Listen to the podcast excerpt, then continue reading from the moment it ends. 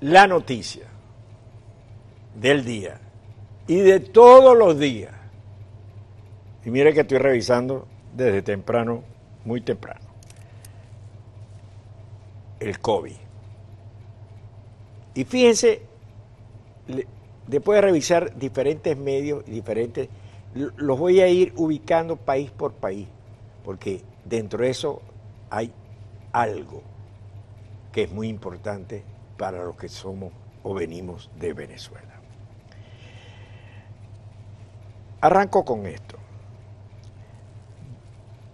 El fin de semana fue de madrugada en la comunidad europea, hasta última hora discutiendo cuánto para la ayuda por el COVID iba a ser. Los países, digamos, más serios, más estrictos en el gasto público, países este,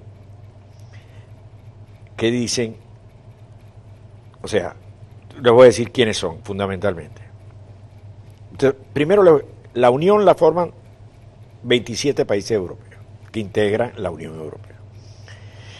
Y están tratando de reunir, eh, en, el día de hoy todavía no ha terminado la reunión, para dar fondos para la recuperación económica por el coronavirus.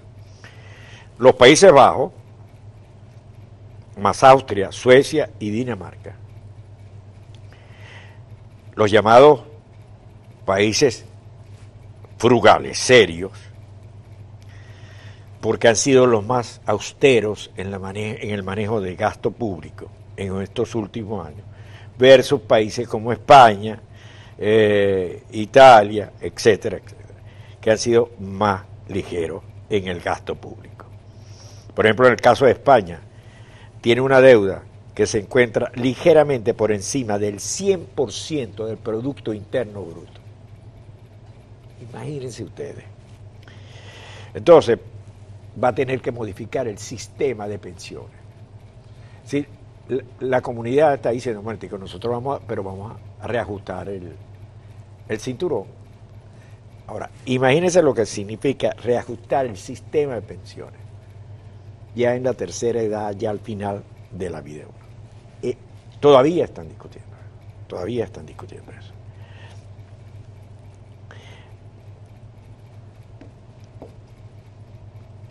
El caso que más me llama la atención a mí es el caso cubano. Y presenta el país de España un trabajo importante, porque impulsa al sector privado la dictadura cubana en medio de la crisis. Los efectos de la pandemia obligan al gobierno de la isla a reaccionar con un plan de reformas estructurales y medidas como la eliminación del gravamen al dólar. Y esto es muy importante. Esto es muy importante porque hay que ver lo que la comunidad cubana en el exilio es. Entonces, ¿Por qué tiene que tomar esas medidas? Y salió el ministro de Economía a dar la, a dar, a, dar la cara. Bueno, la teta venezolana se secó. Ya sabemos. Y eso era lo que la había salvado en los últimos tiempos. Entonces, ¿qué tienen en este momento? Y estos son agencias de noticias de análisis. Primero, un desabastecimiento brutal. Segundo, el turismo, descalabrado, nadie viaja, todo el mundo tiene miedo. Y el turismo era una, fuente de ingresos. El próximo año dispondrán de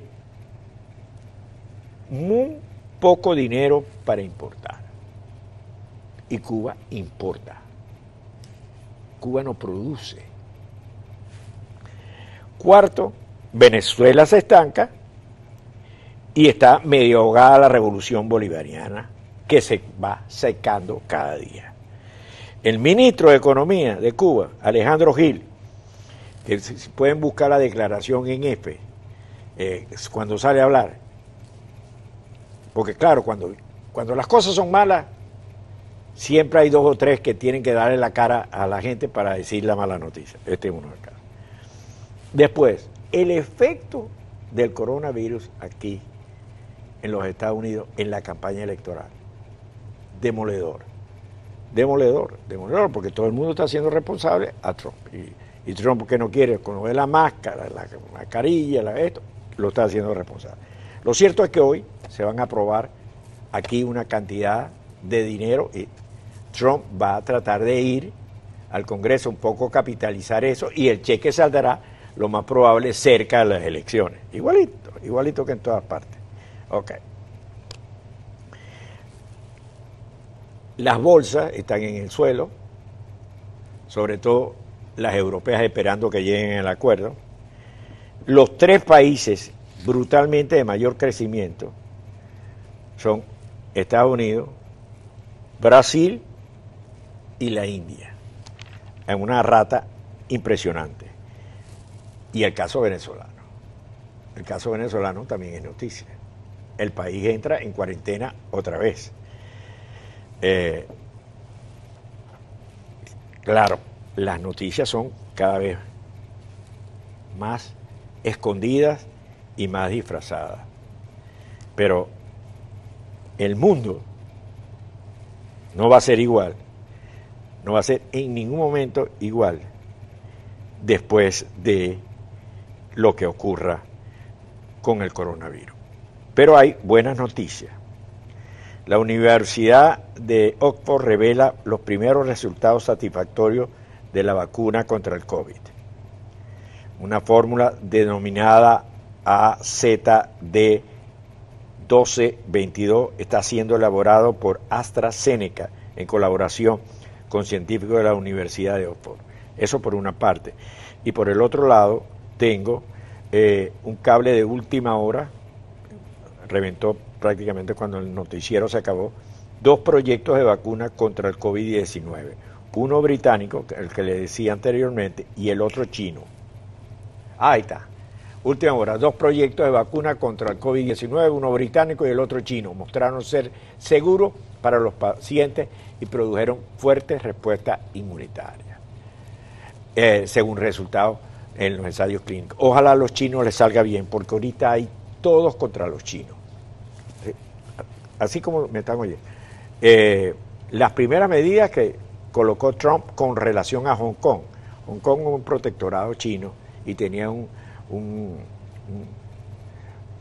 régimen político sui generis, pero tenía una cierta independencia que no, se podía negar. China aprovechó la circunstancia y le, metió le puso la mano encima. Bueno, la reacción desde el punto de vista del mercado, que es lo, y les pega tremendamente a los chinos, enormemente, se la están aplicando ya la comunidad europea, los Estados Unidos, que fue el primero, eh, Inglaterra, que, viene, hoy acaba de decir lo mismo, de manera que el mundo, el mundo no va a ser igual, no va a ser igual. Eh, hoy tenemos un científico venezolano, Zuliano por cierto, que está aquí en los Estados Unidos y vamos a hablar de los adelantos de esto. Esa es la noticia, seguirá siendo la noticia y las consecuencias de eso.